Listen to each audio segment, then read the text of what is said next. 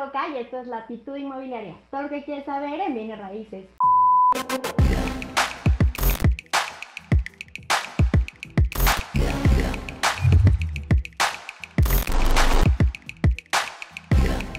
El día de hoy les tengo una plática que sé que les va a ser de gran utilidad para todos aquellos que estén interesados en empezar a utilizar su crédito Infonavit o que quieran comercializar mediante un crédito Infonavit. Es por eso que el día de hoy les traigo a un experto en el tema del centro capacitador Momentum, el director Alejandro Sierra. Muchísimas gracias por tomarte el tiempo pues de capacitarnos. Hola Lorena, con gusto de saludarte y nuevamente estar por aquí en tu, en tu canal es un gusto para mí este, poder compartir toda esta información con ustedes, con todo tu auditorio.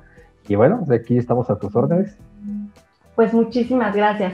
Me gustaría empezar sin obviar nada. Es decir, la gente a lo mejor no tiene muy claro cómo es un crédito Infonavit. ¿Nos podrías platicar un poquito más qué es un crédito Infonavit?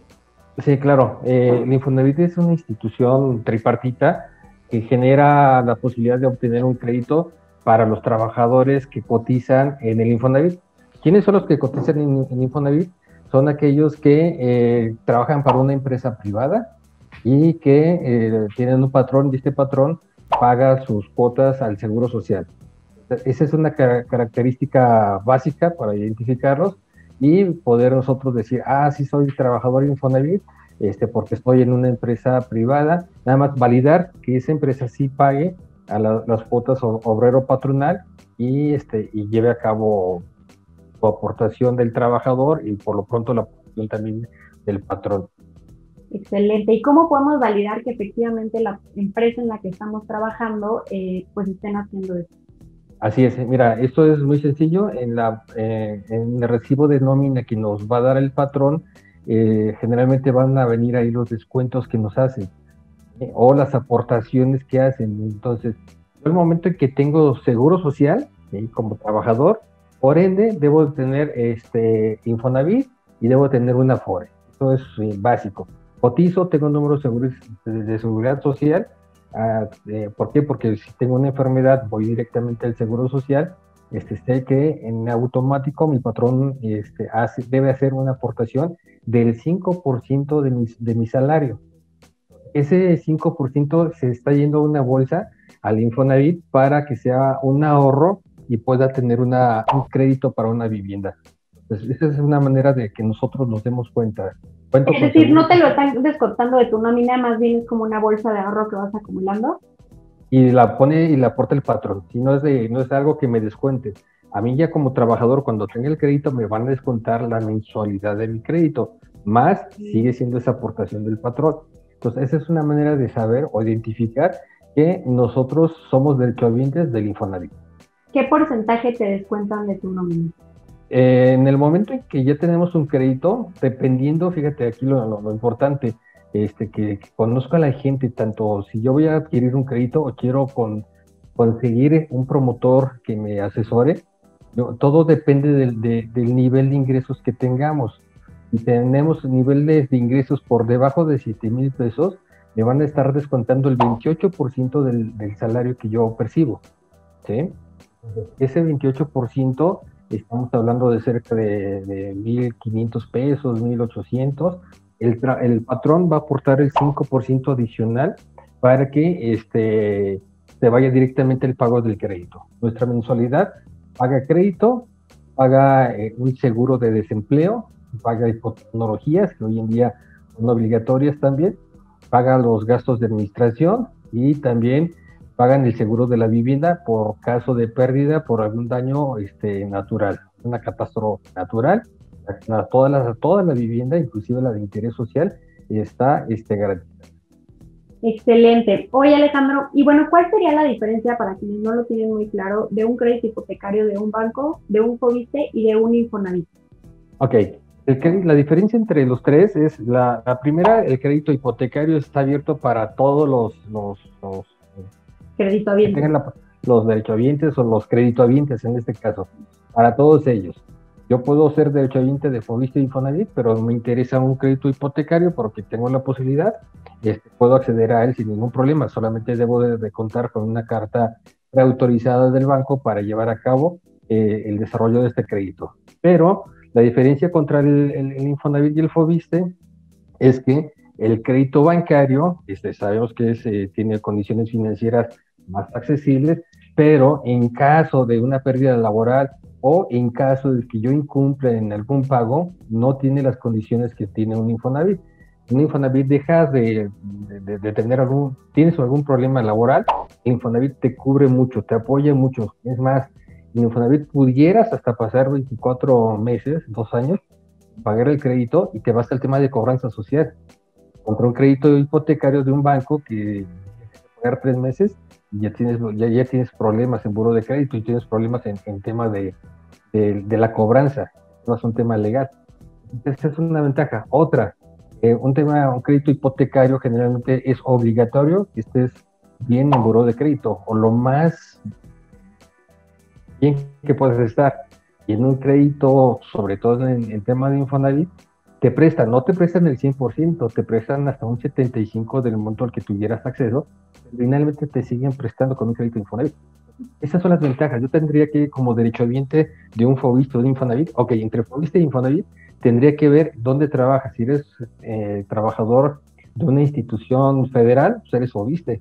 Entonces ahí tienes la posibilidad de un Fobiste con un banco o con una Sofón. Hoy en día hay un Fobiste con Infonavit ya, ya, ya, ya, este, particular o conyugales Infonavit Fobiste. Entonces, la ventaja de los créditos Fobiste también eh, tiene una particularidad, también son créditos blandos y son trabajadores que de, hecho hoy en día no sufrieron ningún tema de, ausencia o de baja o de despidos o de baja de sueldos por la pandemia.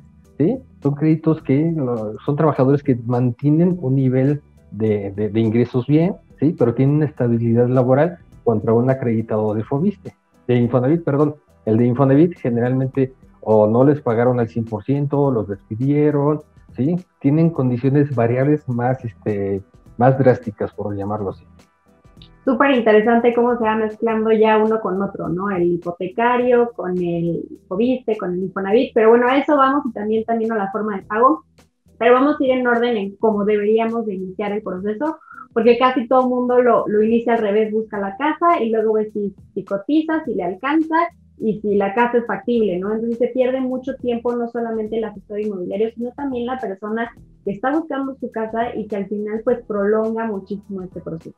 Entonces, Alejandro, supongamos que yo ya revisé, mi empresa si es, si me está pagando eh, pues mi derecho de, al Infonavit y ahora quiero saber cuánto tengo derecho en mi crédito.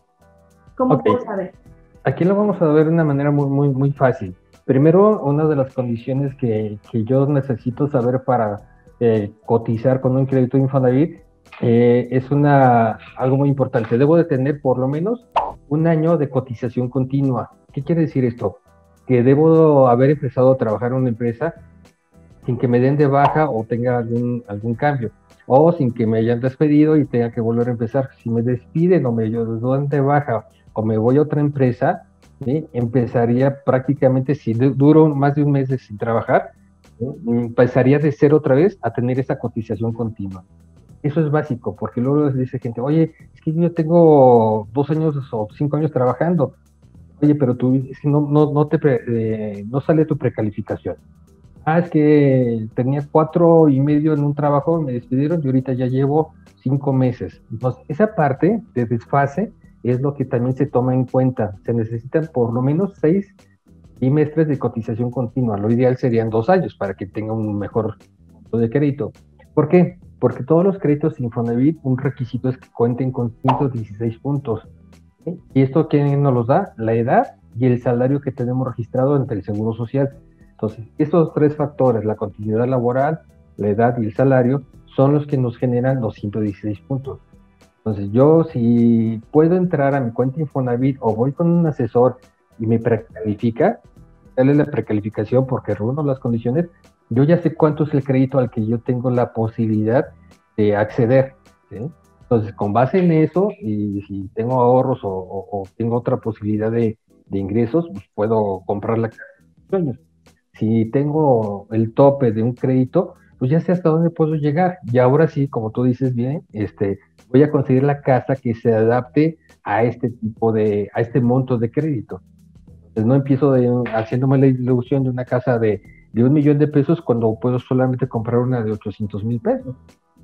Claro. ¿Dónde puedo revisar esta precalificación y por qué se le llama precalificación en vez de calificación? Se llama precalificación porque es una pre, son condiciones preliminares de un o crédito. Sea que pueden cambiar. Claro que sí, se cambian hasta que el crédito se formaliza, ya sea firmante notario, ahí es cuando ya están las condiciones definitivas, donde, donde me aparece cuánta mensualidad voy a estar pagando, la duración del crédito, que generalmente es hasta 30 años o 360 pagos efectivos. ¿Por qué hasta? Porque yo puedo pagar, hacer pagos anticipados del crédito eh, normal va a bajar hasta 20, 22 años. Hay gente que en 12 años o 10 está pagando un crédito y tiene la opción hoy en día de un segundo crédito. Con las nuevas reformas que vienen de, de Infonavit para este año, van a tener las posibilidades hasta de un tercero o un cuarto crédito, dependiendo la edad, salario y que siempre estén para eso nos sirve la, precalificación, para ver las condiciones preliminares y este, ¿dónde la consulto? Hay una opción, si soy trabajador, es a través de mi cuenta Infonavit, se descarga del portal de Infonavit, la puedo tener ya sea en la computadora o hasta en un teléfono inteligente, y ahí pongo mi número de seguridad social, apertura la, la cuenta, si soy derechohabiente, número de seguridad social, mi correo electrónico y mi fecha de nacimiento. Yo ahí estoy consultando las aportaciones que hace el patrón, este, ya cuento con, un crédito, reviso si puedo precalificar y precalifico en diferentes productos de crédito que más adelante lo vamos a ver. Yo con esta información, yo ya sé que puedo acceder a, un crédito porque ya cuento con todas las condiciones que, el Infonavit me pone para yo ser considerado para, para este tipo de crédito. Excelente. Entonces ya checamos nuestra precalificación y supongamos que tengo derecho, no sé, a un millón de pesos. Este millón de pesos, ¿qué me incluye? Porque para los que no sepan y los que ya tienen la, pues esta experiencia, pues hay muchos gastos que tienen que pagar como los gastos notariales, el certificado de libertad de gravamen, el, este, el avalúo. Todo esto ya viene incluido en mi crédito Infonavit o lo tengo que desembolsar. Todo es parte del crédito. Todos los gastos eh, que se ejecutan, el pago de impuestos, los gastos notariales, el registro, todos ya vienen y son parte del crédito. ¿Qué te incluye este crédito también? Si tú tienes un millón de pesos que te dice esa precalificación que tienes, es tu ahorro que el patrón estuvo generando bimestre tras bimestre el 5% más el monto del crédito. Entonces, a lo mejor ese, ese millón de pesos se forma de 400 pesos de que tú ahorraste a través de las aportaciones patronales más un crédito de 600. Entonces, ¿qué te van a cobrar? El, interés sobre los 600, sobre el crédito, no sobre el millón de pesos, porque ahí también va ese ahorro. Como bien tú dices, viene acompañado ese crédito de los descuentos de los gastos notariales, la inscripción al registro público de la propiedad, el pago de impuestos. O sea, sí tenemos que considerar que eso es aparte. O sea, si yo busco, si busco una, perdón que te interrumpa, ¿eh? pero para aclarar mi duda, eh, si yo tengo un millón de pesos y busco una casa de un millón de pesos, entonces yo tengo que contemplar que extra tengo que pagar el, el avalúo, el, certificado, el notario. Es correcto. Eh, tendrías que pagar el avalúo, eso sí, eso corren a, cargo de él que va a comprar la casa, quien es el, el derecho ambiente, eh, y los gastos notariales, eso sí llevan, son parte del crédito. El Infonavit se los paga directamente al, este, al notario, ¿eh? Pero, o sea, sí, sí viene incluido en tu, en tu, en tu calificación. Ajá, en tu calificación, pero si yo ya busco una casa que cubre el 100% del crédito, entonces de todas maneras vamos a necesitar ese extra, ¿no? Ah, sí. En este caso, tú tendrías que, como enganche, pues prácticamente considerarlos porque eso te lo van a descontar del crédito. Y este, de hecho, en la precalificación, Lore, te dice, eh, tú contarías con, ya tanto a lo mejor de ese millón de pesos, ya te dice, tú contarías con 950 mil pesos. ¿Por qué? Porque aquí ya te estoy quitando de este crédito los gastos notariales, el pago de impuestos, hasta ahí. Entonces tú tendrías que, si esta casa vale un millón de pesos, tú tendrías que tener esos 50 mil pesos de ahorro para llegar al monto total de, de, la casa, que luego sucede que nosotros damos un enganche y a lo mejor en ese enganche prácticamente irían consideradas estas. Ok, eso es bien importante porque en mi experiencia nos ha sucedido en inmobiliaria que piensan que si el Infonavit te da un millón de pesos ya incluye todo, ¿no? Y por ejemplo, el enganche para que te aparten la casa, para que no te la ganen, pues eso el Infonavit no lo puede hacer porque él tiene que, lo hace hasta el final, ya que, ya que se va a estructurar, se hace el pago. Entonces, esto es bien importante que entendamos los tiempos porque a veces los clientes dicen, no, yo no quiero poner nada porque lo voy a pagar con Infonavit. Bueno, pero entonces no podemos apartar, ¿cómo hacemos tus avalúos? O sea, sí se requiere de una liquidez económica para poder hacer este trámite. Así es, es correcto, totalmente de acuerdo, porque si yo tengo este, eh, un cliente A que tiene esa forma de pensar y tengo un cliente B que ya tiene un apartado, yo lo que necesito como vendedor es vender rápido la casa. Entonces, por más que la otra persona tenga la pasión y el amor por esa casa y todo el interés de comprarla, pues en el mercado se, se mueve así. Quien aparta, ya hace este, este anticipo, eh, es el que, que, va a llevar el, premio, el premio mayor. Sí es importante que concienticemos y nos concienticemos como clientes para Infonavit o para cualquiera, siempre tenemos que tener un apartado de la casa. De hecho, caso de incumplimiento muchas veces ese apartado queda como penalización o en garantía. Entonces, sí es importante que nosotros eh, contemos con esa, esta, esta información, saber que el avalúo sí lo tenemos que pagar como derechohabientes, como interesados de esa vivienda. Y un avalúo está oscilando desde los dos mil pesos hasta, dependiendo del valor de la vivienda, pero puede subir hasta unos 15 eh, mil pesos. Pero ahora sí, dependiendo es eh, hacia dónde, cuál es el nicho de mercado que tenemos. Ok. ¿Qué cifra tú considerarías o qué porcentaje que una persona tiene que tener eh, independientemente de su crédito, de su bolsillo para poder ejercer su crédito? Yo, yo veo dos cosas muy interesantes que debe de, tener para ejercer el crédito y preverlo este, antes, durante y después ya cuando se lo otorgó.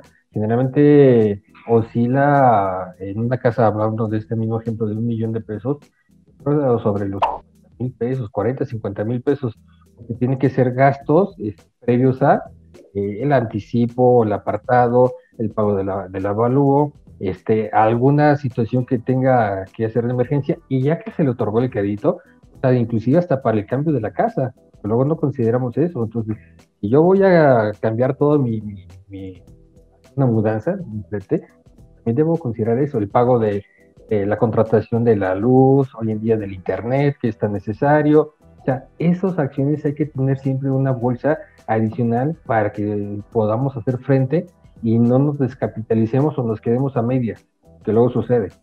¿Vale? Entonces, eso es, ver las condiciones de la casa. Nosotros, si vamos a, debe ser una casa sin deudas.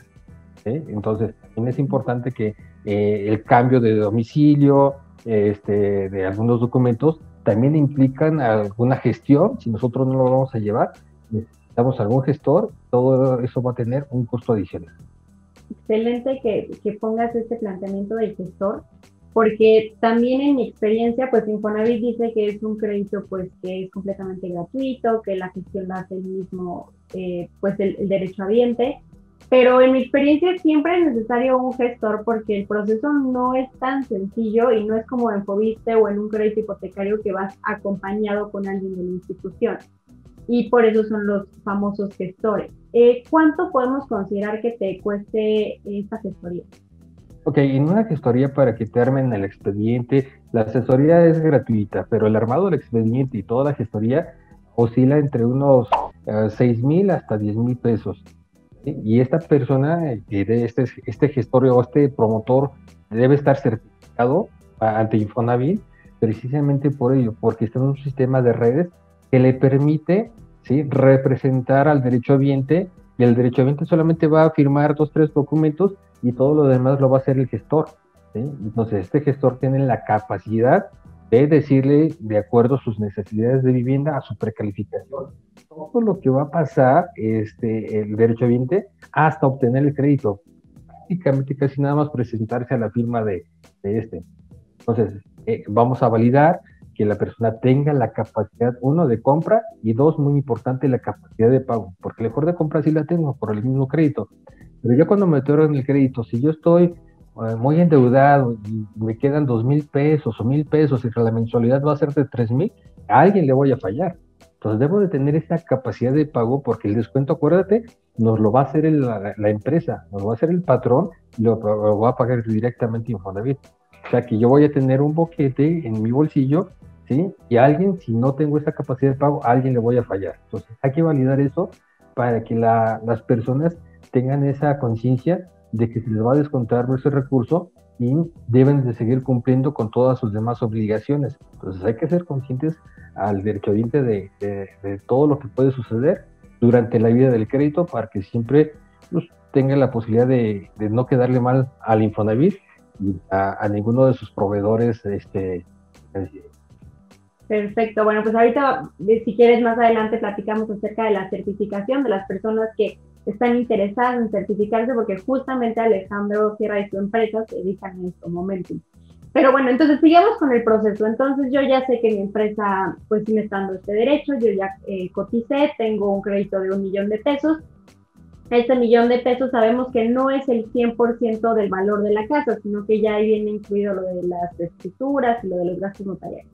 Entonces, eh, ¿de qué estaríamos hablando? ¿De unos 900 mil pesos, 950 mil pesos que, que tengo para la casa?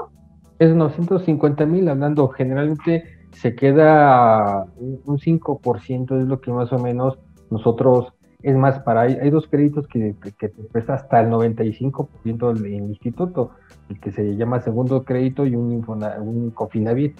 O sea que no te prestan tampoco el 100% de la casa, te prestan del 90 al 95%. Es correcto. Entonces, tienen que considerar los créditohabientes ese 10 y 15% del valor de la vivienda. Es correcto. Entonces, ¿qué es lo que necesitamos? Eh, informarle correctamente o que en esta precalificación veamos cuánto es lo que nos presta. Suceden dos cosas. La precalificación me presta el millón de pesos. Yo considero ese, ese, eso, ese 5% independiente que es el valor de la, de la vivienda para que yo tenga esos gastos adicionales. Pero si estoy en otros productos, no me va a prestar el millón de pesos y la casa vale un millón, me va a prestar los 950. Entonces yo ahí tendría que tener un poco más para pagar la diferencia para del valor de la casa más los gastos eh, que hemos estado mencionando y de esa manera funciona. Hay momentos en que también me presta tipo un millón doscientos y la casa vale un millón de pesos, ¿sí? a valor comercial y a valor de valor. Entonces ahí yo no, yo no, necesito el millón doscientos. Ahí yo le digo a Infonavit, de esos millón doscientos que tú me prestas, yo solamente necesito un millón de pesos. Me presta el valor de la casa, yo también hago mis, mis pagos porque Infonavit no va a decir, este, ok, te doy un millón para la casa y los 200 mil pesos te los doy en efectivo. No, eso no, Infonavit jamás verás dinero en efectivo este, hasta el momento. Entonces, eh, yo también como asesor te informo lo que, lo que va a suceder para que no sobreendeudarte. Este, no es un dinero barato, entonces lo que menos necesito es sobreendeudarte, que la mensualidad te quede mucho más alta. Lo que necesito como asesores o como derecho derechohabiente es buscar el pago mínimo mensual ¿sí? y la capacidad que tenga para ahorrar y todos los demás hacer pagos anticipados. Esto que mencionas, Perdón que te interrumpí. Esto que mencionas me hace bien interesante porque yo he visto este tipo de estrategias que dicen, no, pues dejamos la casa en un millón doscientos, señor, y yo le doy, no sé, de esos 200 restantes al propietario 50 mil y usted regresa mis 150 mil pesos y al final piensa que hicieron un negociazo y que transaron Infonavit, que al final del día sí es algo que se está haciendo ilegal, ¿no? Pero además de eso, se está pagando por este dinero mucho más. Usted es dinero caro porque tiene intereses. Lo que pasa es que no lo van a ver más que a lo largo del tiempo, ¿no? Eh, eh, esto sucede mucho y al final del día creo que, además de ser algo ilícito, creo que pues terminamos pagando más por el dinero de que vale pues en el presente mucho menos. Sí, es correcto. Esto sí debemos de cuidar muchísimo. Eh, eh, eh, todo el tema como derechohabientes debemos de cuidar nuestro patrimonio. Estamos por comprar un, patrimonio que nos ha costado mucho el ahorro que hace el, el, el patrón. Nos, es la ilusión de muchos el tener este, este patrimonio. Para muchos es la primera vez, muchos otros puede tener una segunda o, o tercera, pero tenemos que tener esa cultura del cuidado y manejo de estos recursos que digo, si estar muchas veces en buró de crédito es malo, estar en buró de crédito por una institución como Infonavit es peor, ¿eh? Entonces, ¿por qué? Porque ya no podemos acceder a un segundo crédito. al contrario, siempre vamos a estar marcados que fuimos malos pagadores. Entonces, aquí es importante cuidar eso y que no sobreendeudemos al trabajador. Es un crédito muy caro, dinero a, largo plazo es muy caro. Para disfrutarlo nosotros eh, eh, en unas vacaciones o una fiesta de 15 años es, muy corto. Hay que cuidar mucho este tipo de... Justo es el ejemplo perfecto. Creo que muchos mexicanos es lo que hacen, ¿no? Para la fiesta de 15 años. Pero bueno, ese ya es otro tema. Entonces, ¿cómo puedo elegir yo una casa? O sea, si yo voy, quiero acceder a mi crédito o me acerco a un asesor y que ese asesor sepa que si yo tengo un crédito Infonavit, ¿qué características debe tener la casa? Por ejemplo, antigüedad o qué otras características. Así es, debe contar con una antigüedad este, no más a 30 años, o sea que la vida útil de la casa, porque puedo yo comprar una casa en el centro histórico, que ya a lo mejor tiene muchos años, pero un avalúo me, dice que la vida útil de la casa todavía tiene 30 años por lo menos. Entonces es una casa que ya, ya, ya, ya este, posee. Yo puedo comprar una casa nueva o usada, ¿sí? una casa existente, ya se, nos podemos referir a este tema. Este, una vivienda nueva es aquella que hace un desarrollador. Llevamos un desarrollo, un conjunto habitacional, y estas prácticamente son casas que son nuevas, porque cumplen con las garantías y las características que tiene el tren de vivienda y el Infonavit pide para que garantice por 10 años la calidad de la vivienda para los derechos de vivienda. Una casa existente es cualquier casa que está en el mercado abierto, ¿sí? Entonces yo tengo acceso a esas dos y yo debo de acuerdo a mi tipo de crédito que estoy solicitando, validar que esa casa cuente por lo menos con este, recámara o recámaras, sala, comedor y cocina, baño, ¿sí? Y a partir de ahí, todas las amenidades que quiera ponerle, pero por lo menos arquitectónicamente debe estar compuesta por eso. Solamente Infonavit presta hasta el día de hoy presta para uso habitacional, no presta para una casa que tenga una este, afuera, un local comercial, etcétera. Entonces, si hubiera algo eh, de este tipo, tendremos que modificarla para poder venderla con un crédito Infonavit.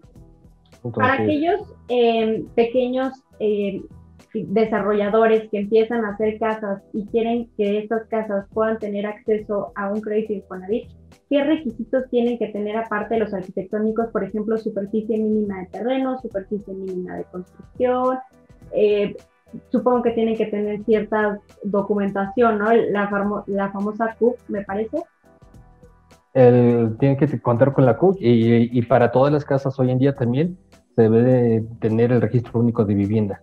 ¿vale? Acuérdate, el registro único es para la casa es para nosotros el CUR se debe tramitar para darle la validez que esta vivienda efectivamente existe con los puntos georreferenciales. Entonces, ¿qué necesitaría un, emprendedor para llevar a cabo eso? Se necesita registrar en el RUT y subir toda su vivienda y que va a realizar, aunque sea pequeña, que sea un paquetito de 20, 30, 50 viviendas que vaya a empezar, necesita este, subirlas a, a, este tren de vivienda que está en Conavi y en el RUP ¿Para qué? Para que garantice y le pague el Infonavit todas las verificaciones. Un verificador es una persona que va a ir viendo los avances de la, de la obra. Lo tiene que hacer antes de que esté construida. Eso es, sí, porque si tú ya construiste algo y no pasaste por todos estos temas, para Infonavit no es una casa nueva porque no cuenta con la garantía ¿sí? y las revisiones. Aunque tú las mandaste a hacer por fuera, para Infonavit debes estar dentro de su padrón de, de proveedores técnicos. Pues pasaría como una vivienda eh, eh, sí existente, como le llamaste, usada. Y, y, y, si fuera, si ya la tienen construida, ¿qué es lo que pueden hacer?